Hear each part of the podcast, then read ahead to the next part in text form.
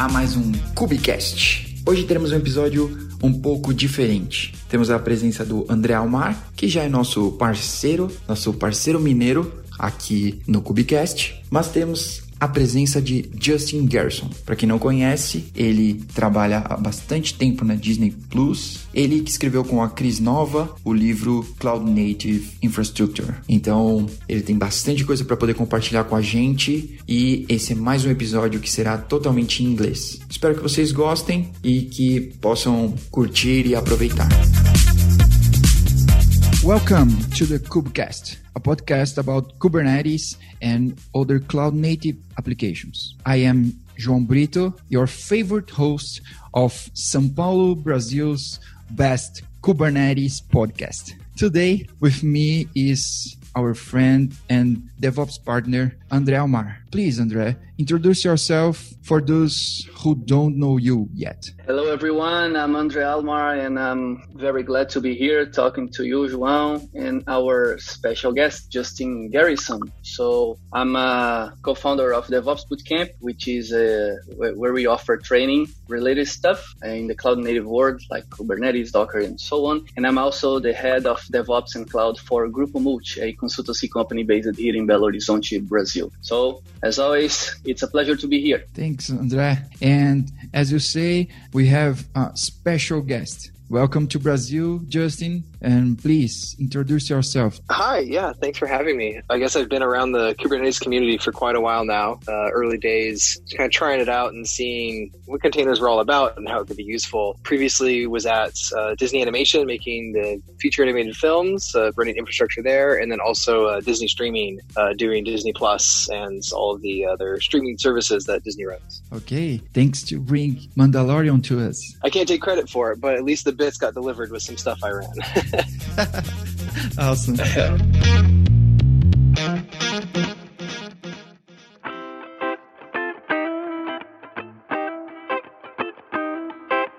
So, to start, we have been talking about and implementing cloud native infrastructure for some time and immutable part of infrastructure and a game changer in my opinion. What's the core of cloud native in- infrastructure in your opinion, Justin? Uh, yeah, I mean, I guess I have a lot of opinions here. Um, a few years ago, writing a book with uh, Kris Nova about that, and and a lot of it was just practices that companies have learned doing it over and over again. Uh, sometimes it's you know you have to run in a cloud for for certain things, but really it's just about the process and tools and, and practices you have in place that allow you to do uh, what I consider to be cloud native style of infrastructure, uh, which is a lot of it immutable, but then also just a lot of it you know on demand and, and scalable and, and, really API driven and software running the infrastructure. It's not uh, necessarily you know provisioning servers and then mutating them over and over again. It's not a Git repo full of YAML files. Uh, it's really a whole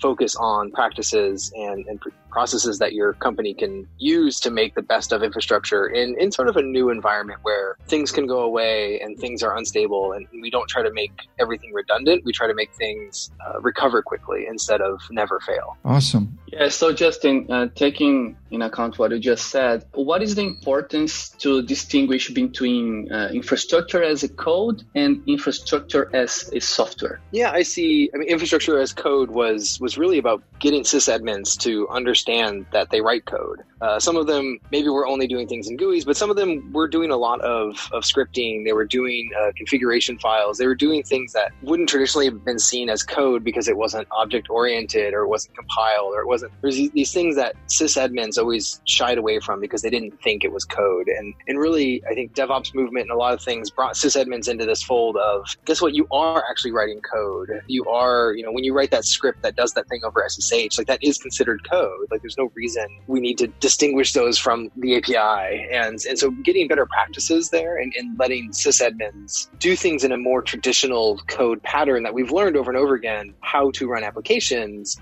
but we never really applied those learnings early on to infrastructure. And so uh, at first, sysadmins were just writing scripts or configuration management or YAML files that sat inside of a, a repo, maybe a Git repo, maybe just a folder, right, on someone's desktop. it wasn't always version controlled, uh, but we really moved further from that to, okay, we actually need to treat this folder full of scripts and text files as code. And, and now the next wave is really treating that as software that runs at all times, where we have practices like uh, Git branching and pushing to master and auto deploys and, and those things, this full of text files now becomes software that's running that manages your infrastructure. And it's no longer about, you know, just having it in a repo is good enough. Like having the code existing isn't good enough anymore to actually reach certain level of scale and certainty of your infrastructure. You need those scripts to constantly run. You need that software to always be running to checking and checking the actual state of the world so you can verify that things are as you as they should be and, and not just whenever you run Terraform apply, but it's actually you can go to sleep and, and no one needs to run Terraform apply, but if something changes that the software will adjust to be how you want it to be. Yeah, it's very interesting what, uh, what you just said because there are some people that I know that they say, and they are in different the,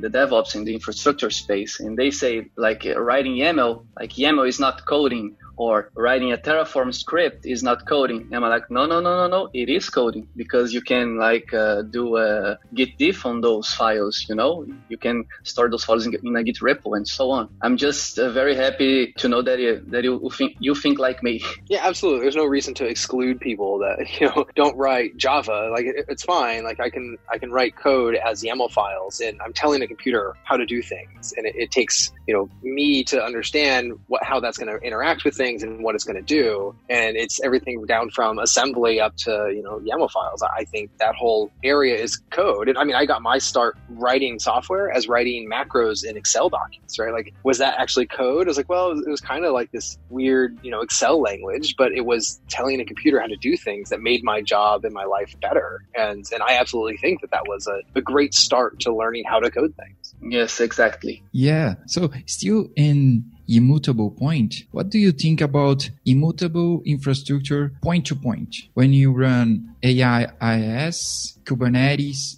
Docker, and etc. I think the notion of immutability really came around just being able to trust systems at a certain scale, right? When I had one server, I can SSH into that box and I can run a command or, or edit a file right on the system. And, and I would trust that the bits on disk were, were what I told it to be. And then once I went to, you know, two servers or 10 servers, it was sometimes hard for me to coordinate that and, and, and validate that all of those systems were how I wanted them to be. So, you know, Linux distributions have come up with, you know, package managers like Yum and apt. And in a sense, like a Yum package, when you pull it down and, and actually install it on the disk, it is a tar essentially of, of the files that were immutable, right? Like those are checksummed, they are, are verified, they get put on disk, and then I mutate them. And Docker changes where you do that mutation, the container, you know, environment and baking AMIs. You want to do those rights before you package it so that the thing that you actually push out is is the final version you want instead of a base level of the thing and then change it after the fact. And, and it kind of flips the model of configuration management, right? Like configuration management was always about install the package,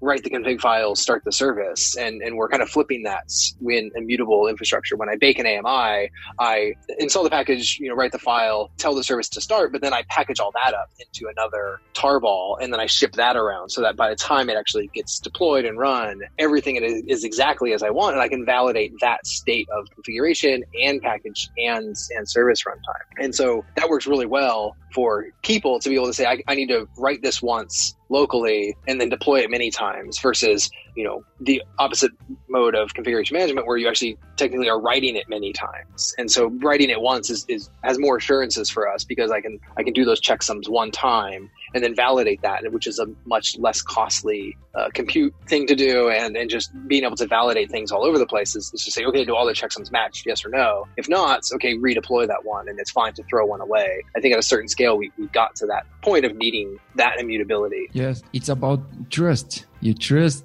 what you code, it's what's running in production and everywhere. Right. And, and that trust really comes down to, you know, reliability for users and, and business needs, right? Like if I can sleep at night because I trust the thing is running and I'm not putting out fires, uh, most likely my customers are having a, you know, a better experience with my product or their more signups are happening because other people also trust that that thing works the way it's supposed to. And I'm not the one SSHing as fast as I can into every box to, you know, change a file or restart a service. Yes, this is one of the uh, advantages of using Kubernetes, for example. So you have those control loops there, basically like uh, for loops that are running 24 by 7, you know, and you can trust that uh, some pod goes down, another one will show up really quick. Yeah, exactly. And that's, and it's funny because a lot of people do this, you know, in cloud environments and say, you know, well, I'm just going to add more servers or, or expand to new regions. And you get other concerns when you start doing that. And at some point, you know, a, cloud isn't infinite. And so uh, there are certain times when mutable kind of makes sense too, where uh, let's say I have you know a thousand EC2 instances, and and I need another thousand of them. If I tell Amazon, give me a thousand in in this availability zone,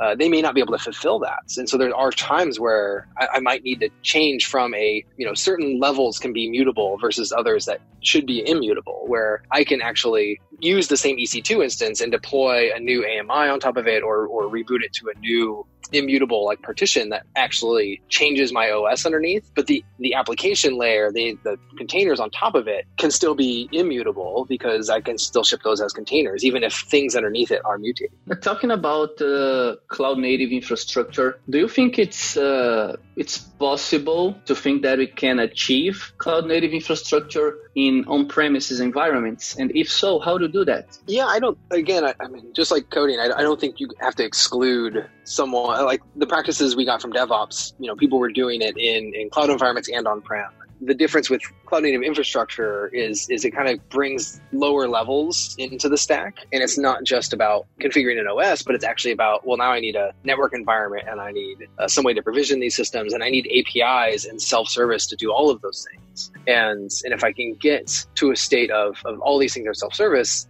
may you know it can be cloud native but it doesn't it isn't necessarily just because i have an api right? If i have vmware or openstack I have APIs for all these things. But if my if I still need to email someone and say, "Hey, I need a VM," it's not cloud native because it's still not self-service. It's like my API shouldn't be an email address. My API should be, you know, I get an author, authorization key, it's multi-tenant, I can just go call the thing and and my usage of the system then has my bill back or or whatever cost model is, you know, for an on-prem solution. So I absolutely think on-prem can be done this way. I mean, look at like the cloud providers actually have on-prem servers, right? Like I mean, like Amazon, Google, yes. Microsoft, like DigitalOcean. These are data centers with servers in them that define what cloud native like cloud native infrastructure is. Like obviously, on-prem can be cloud native because they literally provide that as as a solution. But at the same time, it takes a lot more work, right? Like you have to have people that can be API focused all the way down the stack, and it's not just uh, a VMware, you know, it's a vSphere admin. You actually need like network admins, and you need people that are racking stacking boxes, and you need all these things need to also be focused on delivering software APIs so that they can be consumed by the next level up. And so it takes a lot more work to do it on prem. There's a lot more people involved and, and a different skill set of,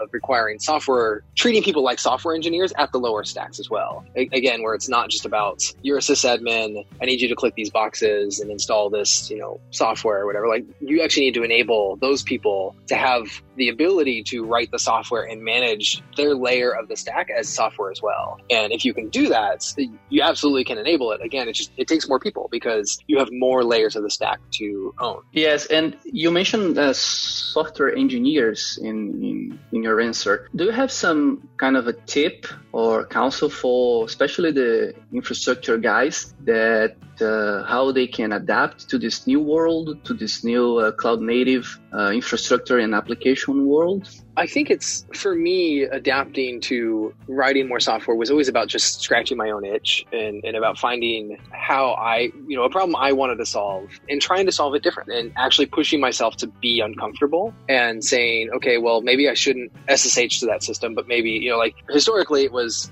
I SSH to a box, I, I did a thing and then I, I disconnected and then I got to the point where like, well, wait, I'm going to do this with with configuration management. I'm going to actually try this with you know, Ansible still has the same team, but I'm not the one doing it, right? Like like Ansible or Puppet or or Chef or Salt or something, where I say, okay, I'm going to actually make the, write this this configuration over here, push that to a repo, and then trust the system to do the right thing. And I think that was a big step for a lot of sysadmins. Uh, but really, at this point, it's understanding that you were writing software and and your Terraform scripts and, and configuration management are still telling a, a computer what to do. And and even if you don't know computer languages well, like like try to solve a small problem a different way and push yourself to be uncomfortable and say, okay, well, I'm, instead of you know writing this, you know, or, or, or doing something manually, write a Python script that does something, or or maybe like poke at Go and see what it do, or Ruby, or something else, and and actually understand like, okay, well, this is how software can do a specific task. How can I make that generalized or, or reusable by someone else who doesn't know what the task is under the covers. So I can say, oh, well, now let me make this a web API or uh, make this some other a, a, library someone else can consume and then do the task that I do over and over again. So if I it's you know creating a VM, I can write a Bash script that does that by making some API calls. But what if I actually like turn that Bash script into its own API and then people consume whatever abstraction that makes sense for my business or, or my users to then consume from me? And I think it's really about just pushing yourself to be a little bit uncomfortable and, and think of how you can make this better for your customers and your consumers and, and really better for yourself because it takes you out of the loop and you can do something else that's you know more interesting or solve a different problem. Yes it's to have a kind of a, a automation mindset you know? Uh, there is a, a, quote by kris nova uh, in one of her talks. Uh, i believe it's the talk called cloud native infrastructure. I believe she was talking to a uh, infrastructure audience or something like that and she just says in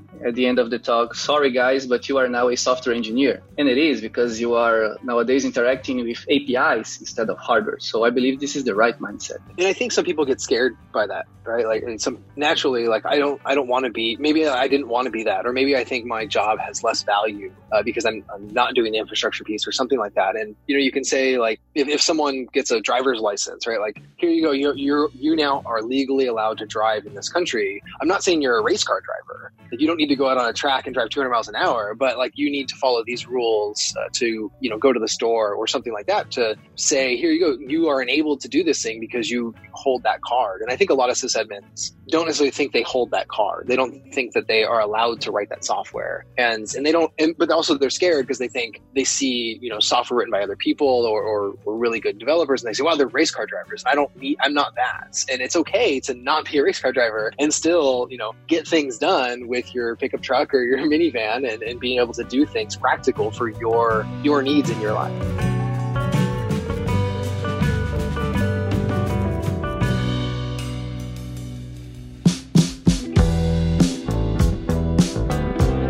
I have another one, and instead of uh, call our John API or Justin API to provisioning another cloud for on-premise and servers, we have APIs and cloud. So this seems to be a scale thing and seems to be the main feature of the cloud. But our architecture increasingly becomes more complicated and always need more and more. What do you think about the cloud SaaS SaaS offers? Do you mean in regards to just like how we scale it or or how big we need to be? How to scale and the offers uh, of the clouds like kubernetes as a service everything as a service. So it's is this scale thing the main feature of clouds can provide to us no, I think the main thing that clouds provide us is is moving us up the stack. It's not necessarily because right, like if I had a server, I have to rack it, I have to power it, I have to find redundant power supplies, I have to find cooling, I have to find all these things, and cloud just lets you skip all that. And and so at that point, it's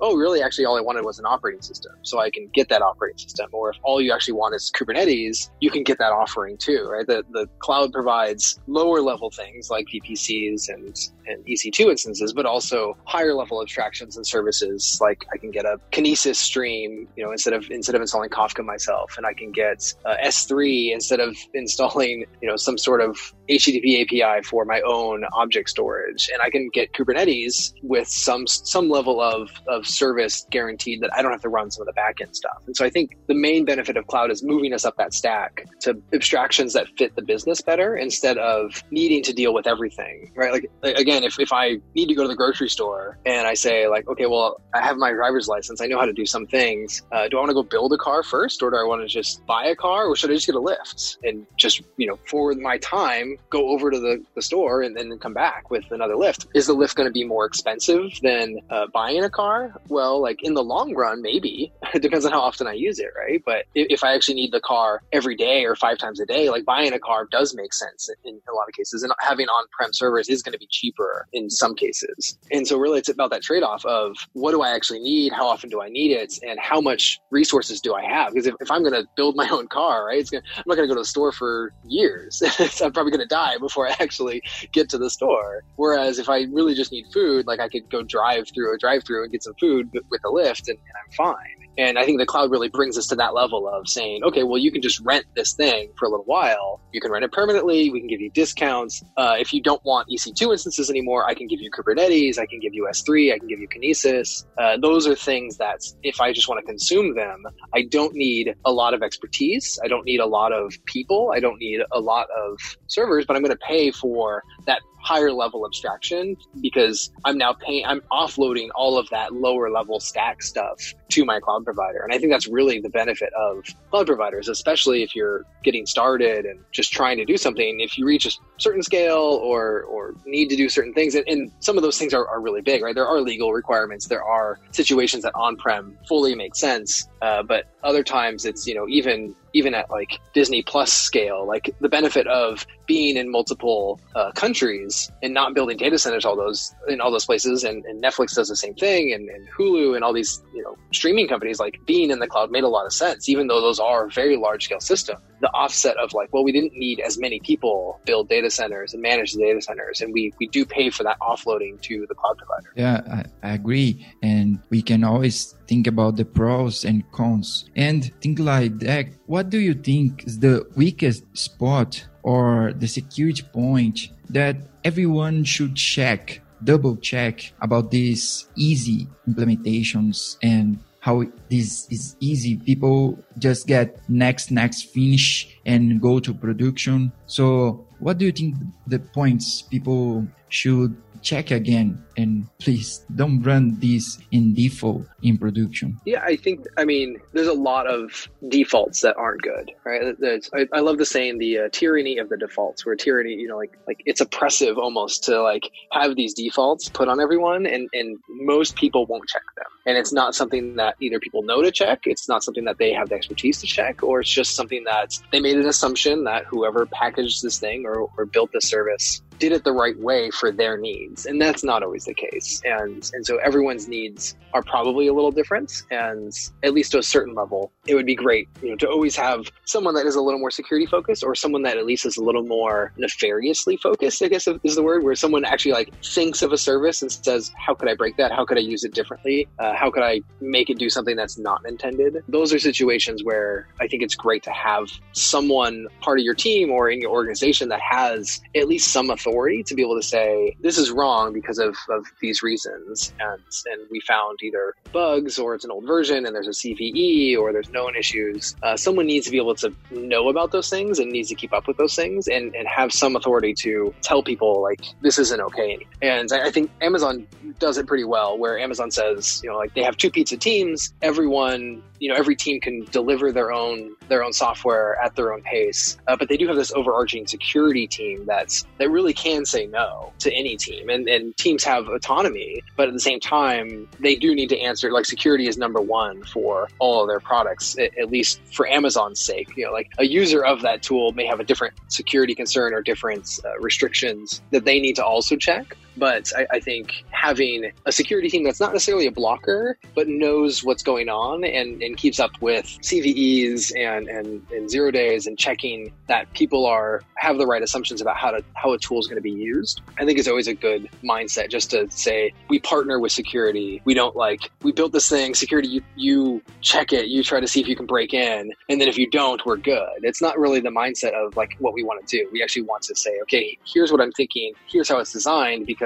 security might have some say in there and say like, well, actually your, you know, IAM credentials shouldn't go through this API because there's you know, cross-site scripting or uh, this cookie isn't valid or, or, or something along those lines. And working with those teams to at least let them know about what you're building and what you're trying to do and make it so that you're a partnership and not it's not a blocker and you're not always trying to beat them at something and, and, really understand that they're there or they should be there with the same goals to make the business successful make the customers happy and and really ship products. And if that if you can get in that mindset then i think you'll both win. So i'm already running a cloud native infrastructure with cloud native apps deployed on it. So in your in your opinion what are the next steps? I mean in terms of evolution of my cloud native stack. I think the main benefits of cloud native is really the how you can change it faster. You can experiment and you can learn and you can change faster. It's more agile. And usually what I see in a lot of places is is you you know get to the point where you can package and, and scale things up and down pretty well and, and it's self-service and there's not you know like my terraform scripts don't say how many servers i want the auto scaling group with some rules say how many servers i want i can give it a bit a minimum but you know at the end of the day like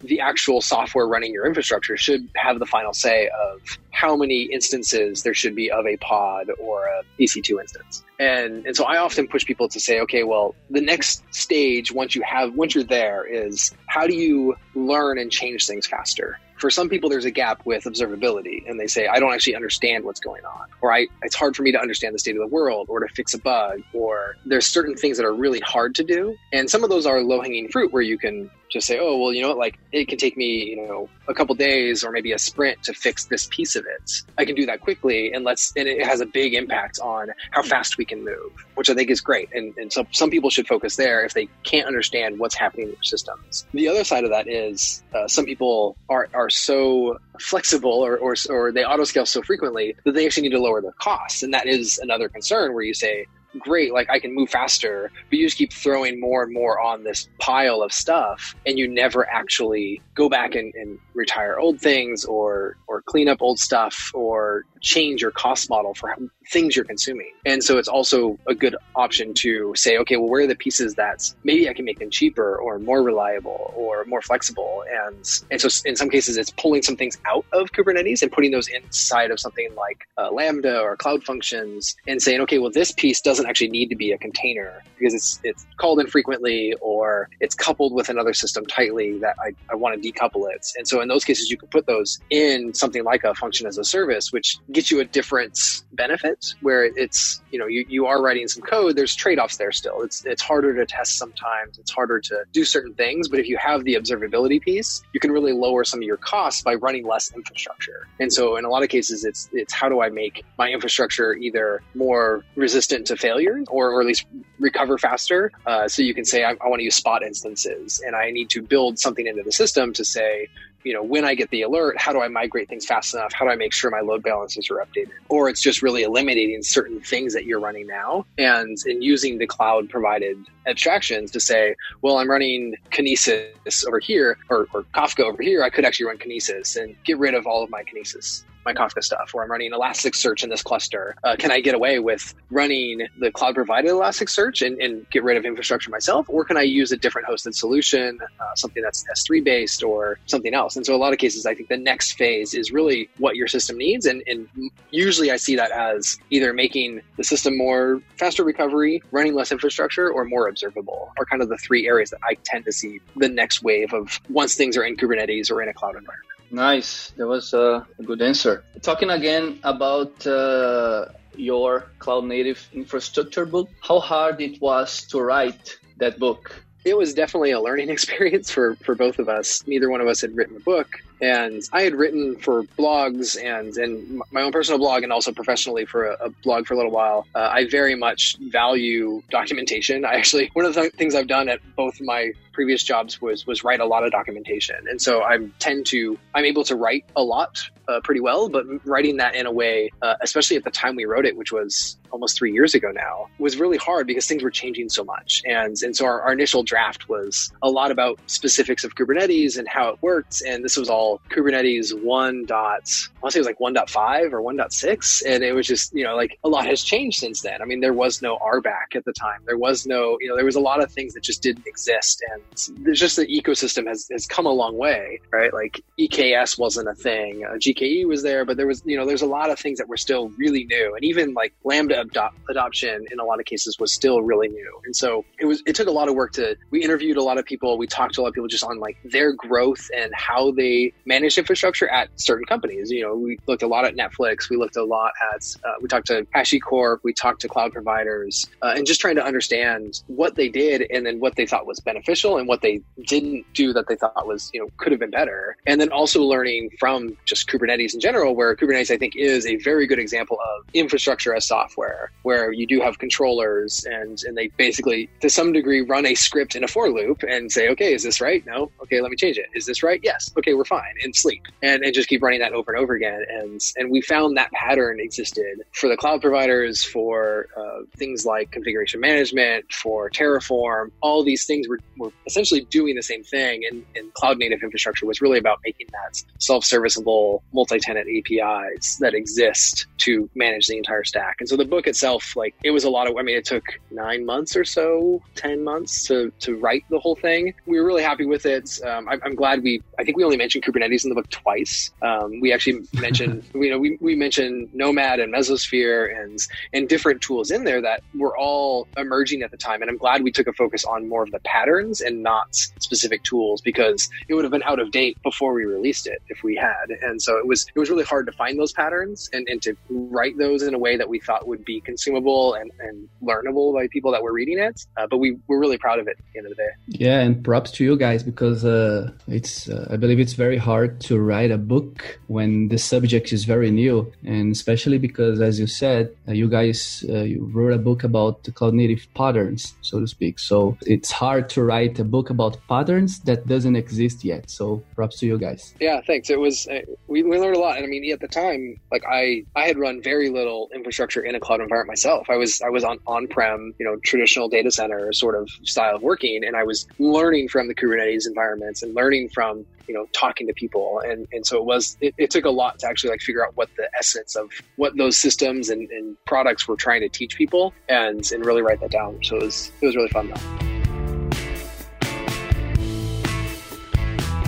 Nice. Very nice. Now we have the recommendations time and we want to know your recommendation. First andre what do you recommend? Well because uh our special guest Justin is here with us. I will recommend the book that he wrote with uh, Kris Nova, Cloud Native Infrastructure. Actually, this uh, I did a lot of talks last year about uh, this book, you know, and I and I recommend that everyone uh, that uh, watches one of my talks to read this book, uh, especially those guys that are in the in the this kind of a transition, you know, a career transition from the classic infrastructure delving to into DevOps space and so on in an SRE. So I will recommend you guys. Eh, it's a must read this book, Cloud Native Infrastructure by Justin Garrison and Kris Nova. I really appreciate it. Awesome. It's a great book. And besides reading your book, what else do you recommend, Justin? I'm always interested in playing with new things, and I think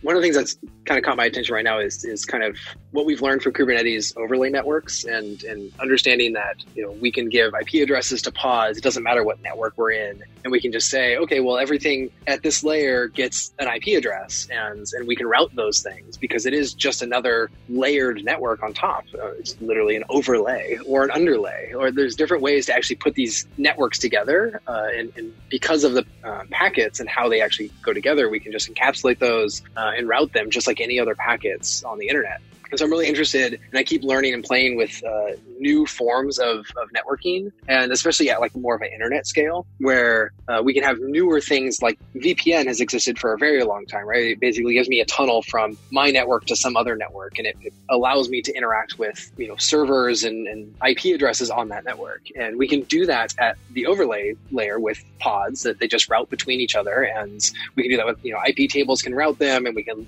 more or less load balance them by just giving them Uh, but I, you can also do that with other things where I, have been playing with uh, things. Uh, Tailscale is a is a product that uh, does this with, uh, WireGuard, which is an underlying UDP based kind of pack, uh, package protocol in the Linux kernel to let you get to another system, and it does it in the kernel, so and it does it with UDP, so it's a lot faster, it's more performance, and it's different than a traditional VPN where normally you know like I got to sign into the VPN, I got a two factor, I got to log in or something like that, and I have to make sure that like I can view that endpoint and things like Tailscale or uh, ZeroTier is another one that's been around for a little while. Basically, gives my system a new virtual network interface and a new IP address, and and Linux just treats all those packets like any other packet on the internet, and I can route between my system and a bunch of other systems that exist everywhere in the world, and I don't need to VPN into them. I can just access them direct, and I, I think those are really interesting uh, things. I've been I've been playing with those for a little while now. I, I really like the idea of just like from my phone, I can use something like Mosh, which is an alternative to SSH, which also uses UDP. So, and it, it's persistent. So if my network goes away, when I reconnect or if my computer turns off or, you know, goes to sleep,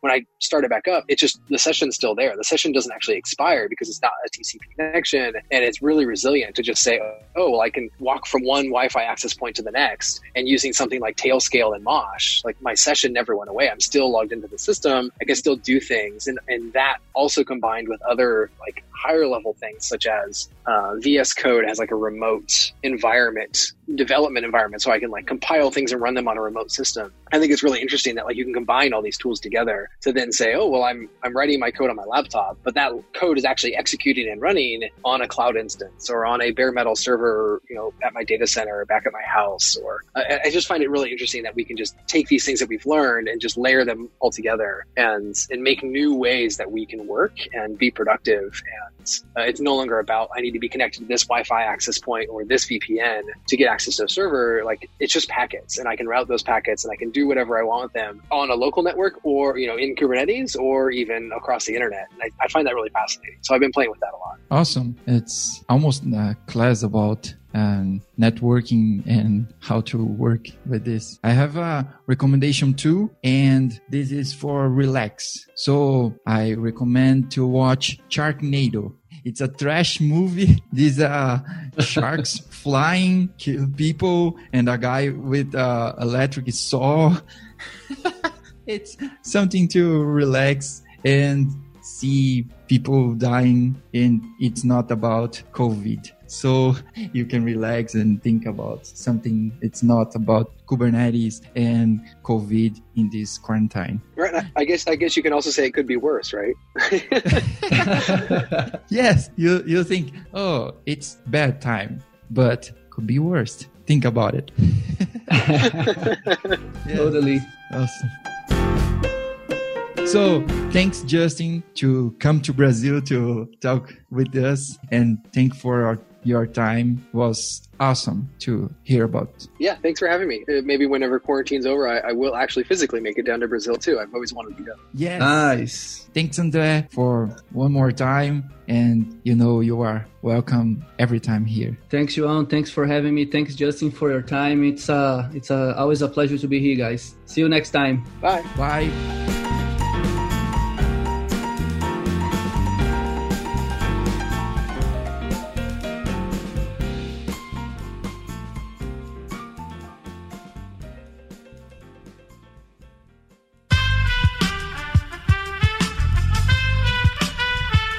Este podcast foi editado por Aerolitos Edição Inteligente.